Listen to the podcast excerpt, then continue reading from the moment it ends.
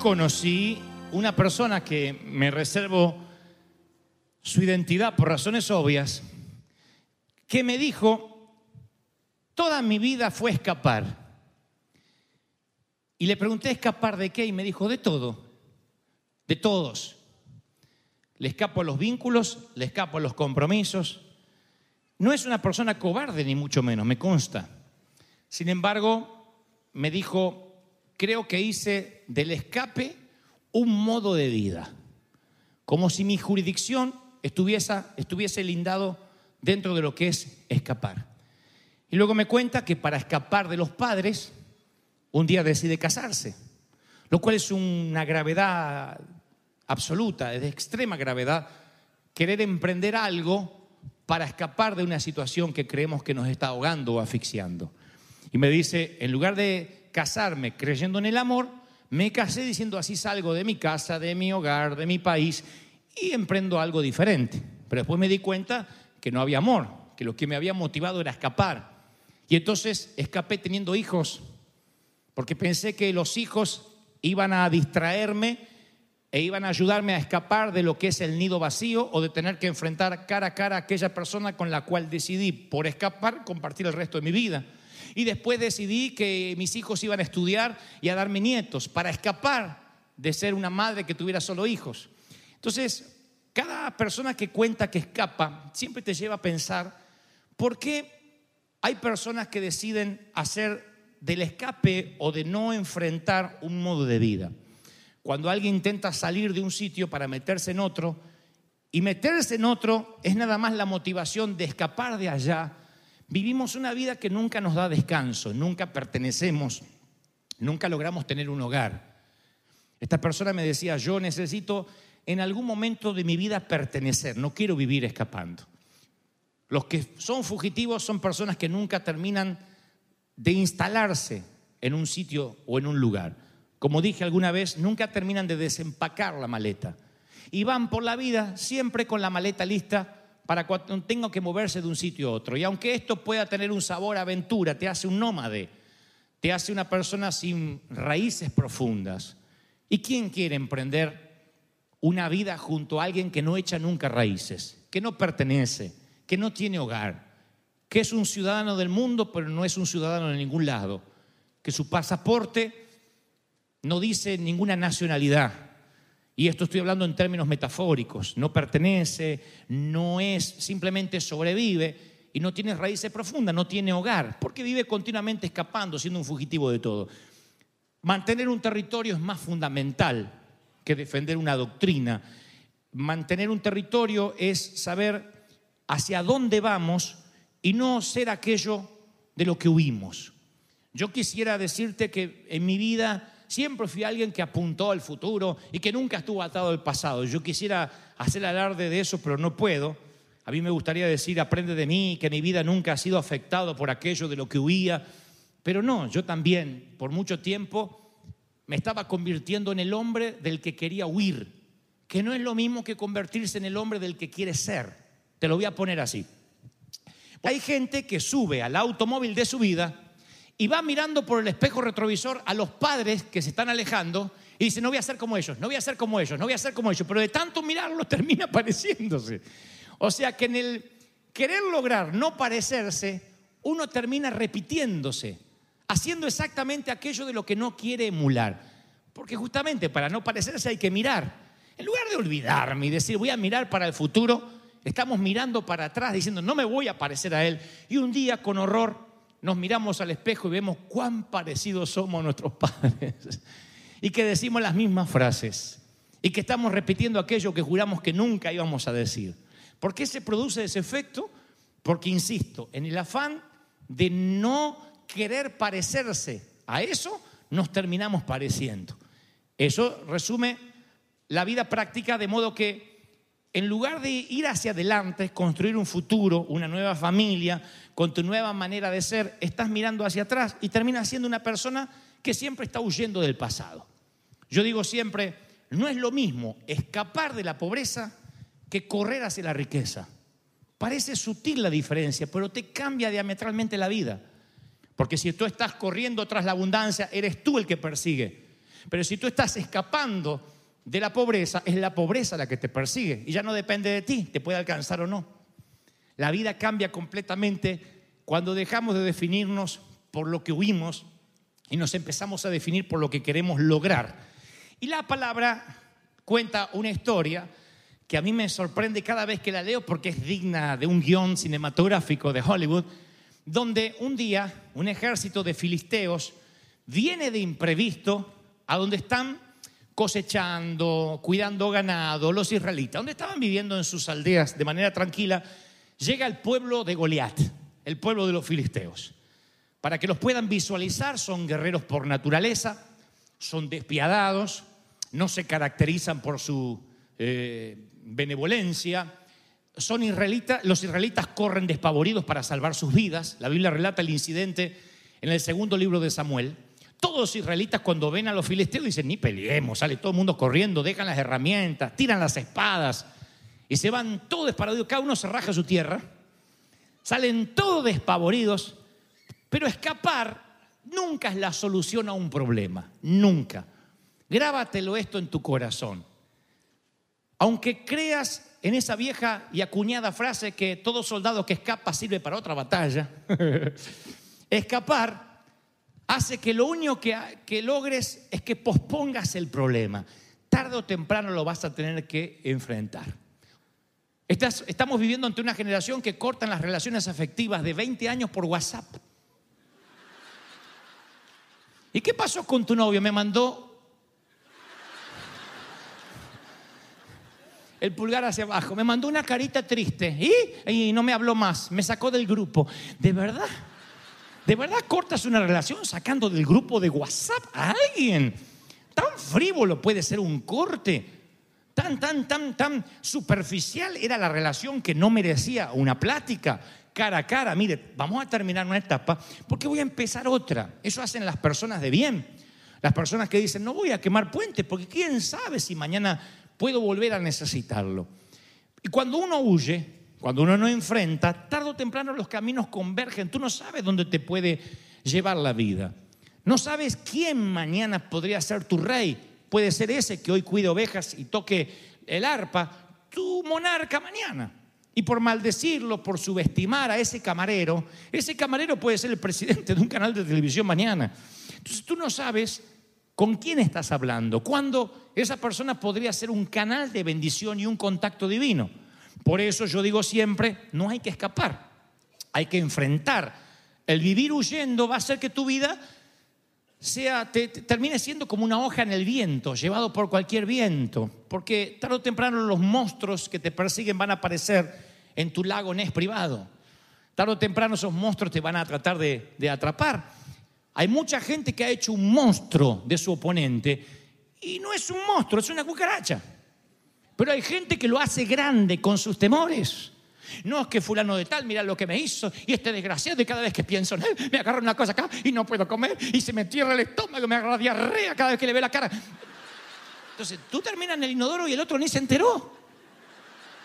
Ahora Israel ve a los eh, filisteos y salen todos corriendo, nadie pelea, nadie.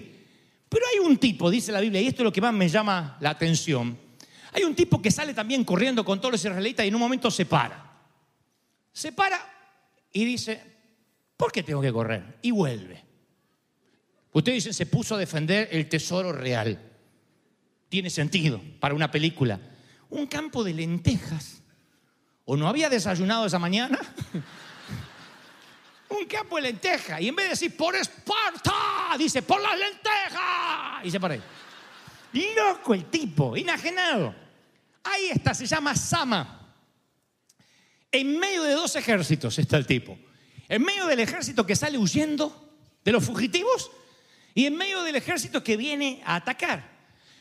Primero me imagino la satisfacción que tienen los filisteos, los enemigos cuando ven que ganaron una guerra sin empezar una batalla.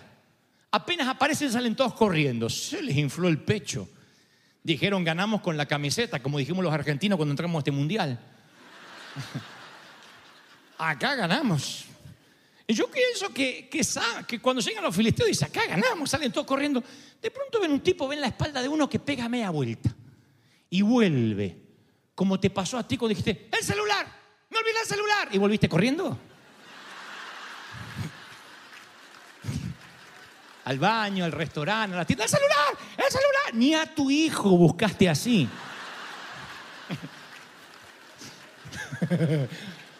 bueno, así volvió Sama agarra su espada y espera a los filisteos. Conociendo el modus operandi de los filisteos, digo que lo conozco porque vi, recuerdo cuando mandaron a Goliat a enfrentar a cualquiera de los israelitas para ganarle la batalla. Yo pienso que mandan, ni se molesta el, el oficial en mandar un batallón contra un tipo, manda al campeón. ¡Ey! Desastre de este idiota. ¿Qué pasa? Hay un imbécil allí con una espada, mátalo y tomemos posesión de lo nuestro. Así que mandan a un campeón y dice la palabra que este boom derriba al campeón y sigue esperando por otro. Así que el oficial dice, este tipo es serio, manda a dos o quizás cuatro, boom, boom, se carga a los cuatro. Manda ocho, pum, pum, pum, como un Jackie Chan, se carga a los ocho.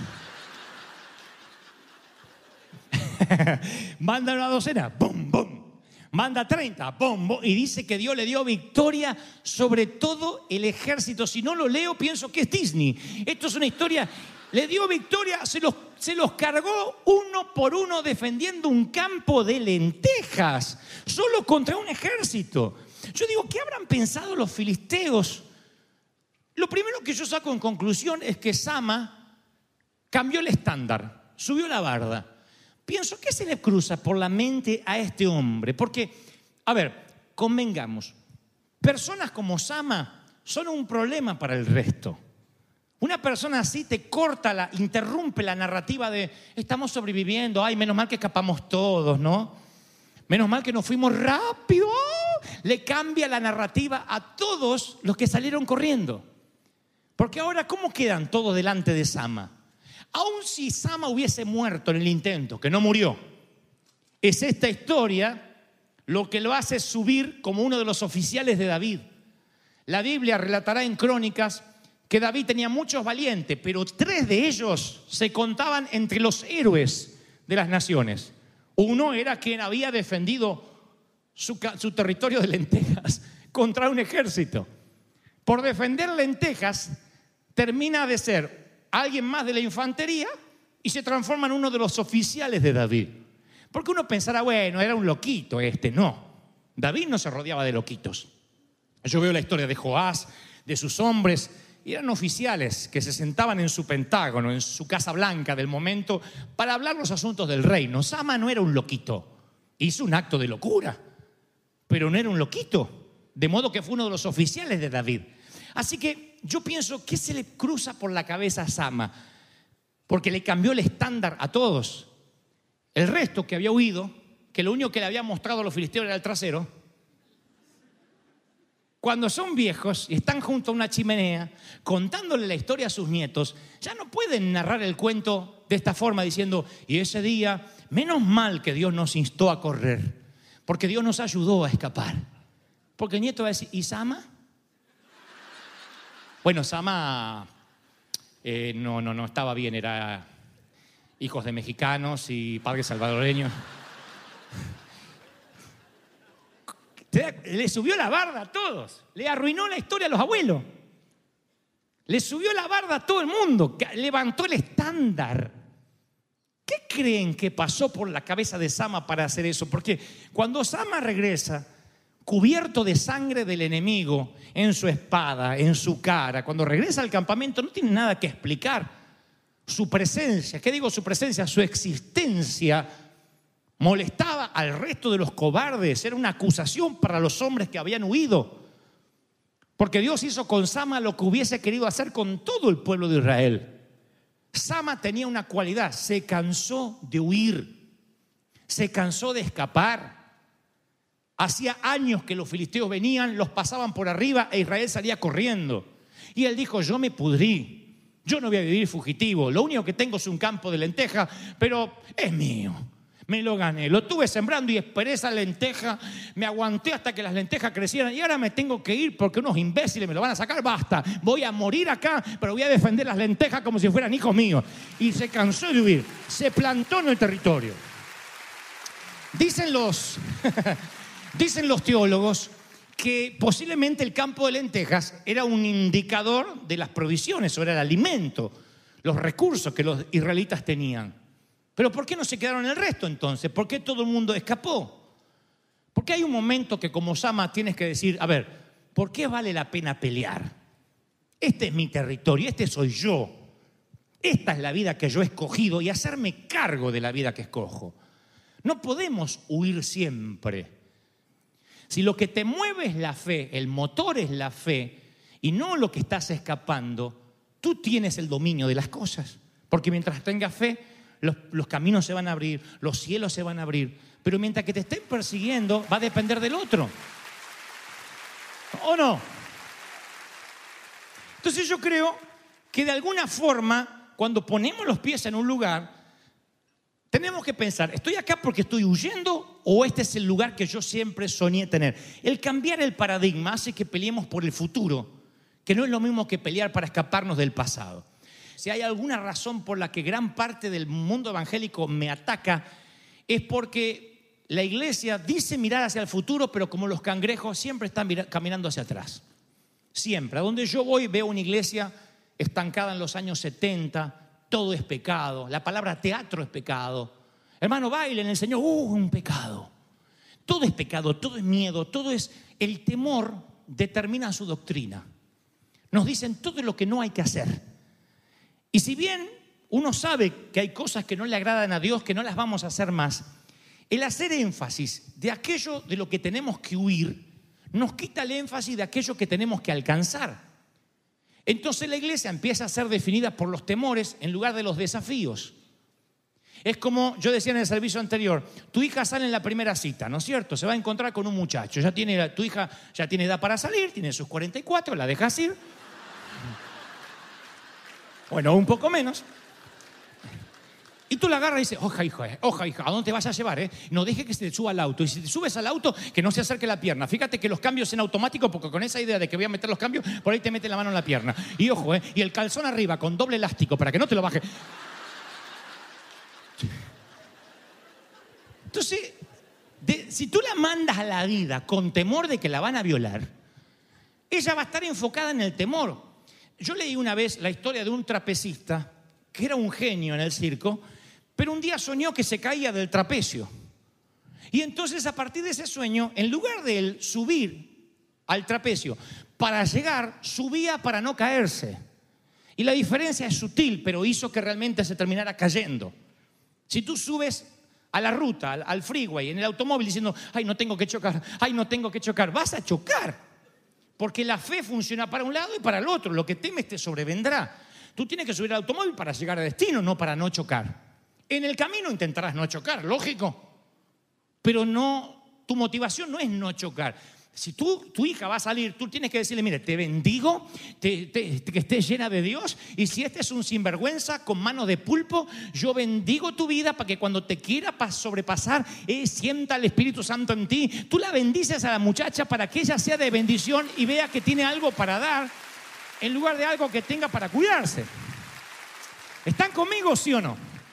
Eso es lo maravilloso, que cuando uno mira hacia adelante. Hace poco yo fui a, hace unos años, yo fui al barrio donde nací Y fue como si el tiempo se hubiese detenido, como si alguien hubiese puesto botón de pausa en el año 1977. De verdad. La misma pared a medio revocar, el mismo alambrado caído. Yo creo que hasta el mismo perro, o será el mismo nieto del perro callejero. Yo digo, ¿cómo puede ser que no cambió? Que todo está estancado del pasado. Y ahí vi con mis propios ojos la tragedia que puede ser quedarse varado en el tiempo. Claro, en un tema de barrio, el que quiere escapar del barrio sale, se va. De alguna forma huye, pero huye del barrio. Pero ¿cómo escapamos de una vida con la misma pared a medio revocar? Y si tu vida termina siendo que te pusieron pausa en el año 90, ¿no te habrán puesto pausa en aquel divorcio? ¿No habrás puesto pausa cuando recibiste un diploma? Porque a veces la pausa puede ser un fracaso grande o un éxito grande. Gente que vive pausada en el éxito. En el éxito que solo recuerda él, nadie más como el fracaso. El fracaso nos marca y creemos que toda la vida, nos, toda la gente nos mira como fracasados, pero nosotros nos autoimponemos una pausa y nos quedamos ahí. Y en lugar de mirar hacia el futuro, nuestra vida está definida por lo que nos pasó y volvemos a ser fugitivos. Gente que quiere escapar. El otro día puse en Facebook, enamórate de alguien con futuro, porque pasado tienen todos. Si tú buscas a alguien que no tiene futuro, te va a llevar en un viaje al pasado junto con él. Y estamos hartos, todos estuvimos en el pasado y no queremos volver ahí. Ninguno quiere estar atrapado en el tiempo. Por eso yo pregunto, ¿estás de pie en algún lugar? Ya estás en un territorio. ¿Por qué llegaste ahí? ¿Cómo llegaste ahí? ¿Llegaste aquí huyendo de algo o corriendo hacia algo? Hay un proverbio africano que dice que todas las mañanas en África amanece un león, sabiendo que si no empieza a correr, esa mañana no desayunará gacela. Y todas las mañanas amanece una gacela, sabiendo que si no empieza a correr, se la desayunará un león. En la vida te puede tocar ser león o ser gacela. El secreto es que siempre estés corriendo hacia algo. Y si tú no corres hacia algo, el pasado tarde o temprano te termina devorando. Y es lo peor que te puede pasar que el pasado termine convirtiéndose en tu presente. Dios nos habló de esto en el servicio pasado. Entonces uno tiene que preguntarse, bueno, ¿aquí qué me conduzco? Otra vez, ¿la fe o el temor? ¿Qué me trajo hasta aquí? Este es mi campo de lentejas. Hay un momento que estás corriendo y dices, basta. Te das vuelta, paras con tu espada y dices, a defender esto que es mío. A lo mejor te va mal, a lo mejor te mandan un campeón los filisteos que te, que te trata de derribar. A lo mejor quedas herido, pero aún así estarías marcando la historia. Aún así serías alguien que dice, voy a pelear por algo, por un territorio. No puedes vivir con la mente nómade, que tarde o temprano te tienes que ir. Necesitas decidir por qué vives, por quién vives y por qué y por quién estás dispuesto a morir. El día que decides por qué morir, encontrarás una razón por la cual vale la pena vivir. Si no, no estás vivo. Vas a morir y no estuviste vivo. Necesitas una razón por la cual valga la pena morir. Es eso lo que te mantiene vivo. Los oficiales de Roma sabían eso. Alejandro Magno sabía eso. Herodes sabía eso. Lograr que sus, hasta Hitler lo sabía. Lograr que sus soldados tuvieran una razón para morir. Es eso lo que los mantendría vivos. Cuando tienes una razón para morir, yo voy a morir por Cristo, yo voy a morir por el Evangelio, yo voy a morir por predicar. Ese día te vas a mantener vivo, respirando y no sobreviviendo, viviendo. Aleluya. Cambiar el paradigma. Pero hasta que decidas mantener tu territorio, vas a vivir una vida llevada como hoja por el viento. Vas a sentirte una víctima de las circunstancias.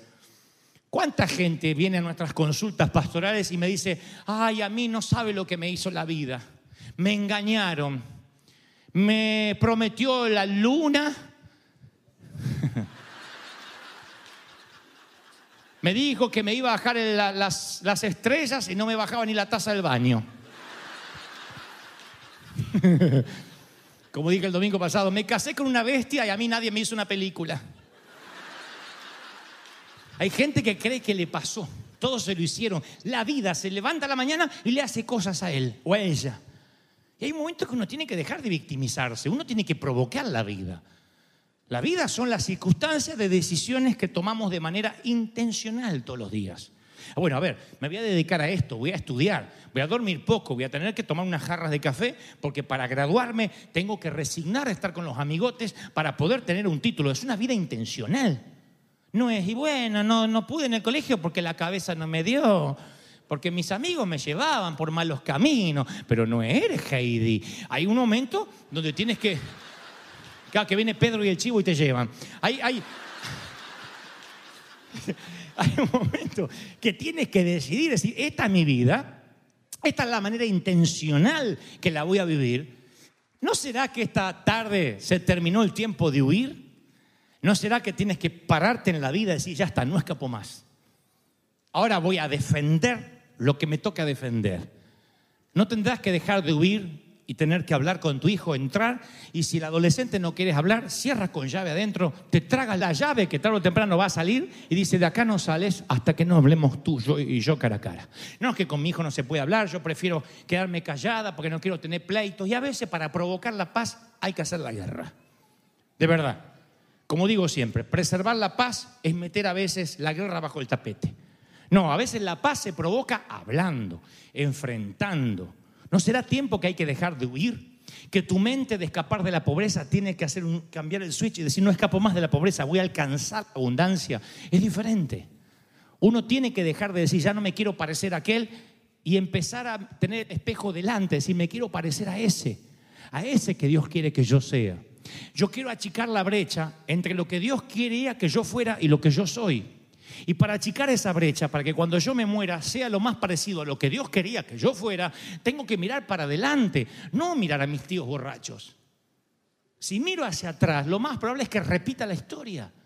Yo tengo que mirar hacia adelante. Entonces Dios no está en tu divorcio, Dios no está en tu fracaso sentimental. No lo busques a Dios en tu falta de estudios, no lo busques en el país donde naciste. Dios me dice, aunque el pasado te sirvió, yo ya no estoy en tu pasado. Dios no es un Dios de pasado, Dios es un Dios de presente y un Dios de futuro. Si crees que Dios te está hablando, si crees que Dios va a cambiar tu mente, hoy dale un aplauso al Señor. Dile, Señor, ese es mi Dios. Así me ama el Señor. Así me ama el Señor.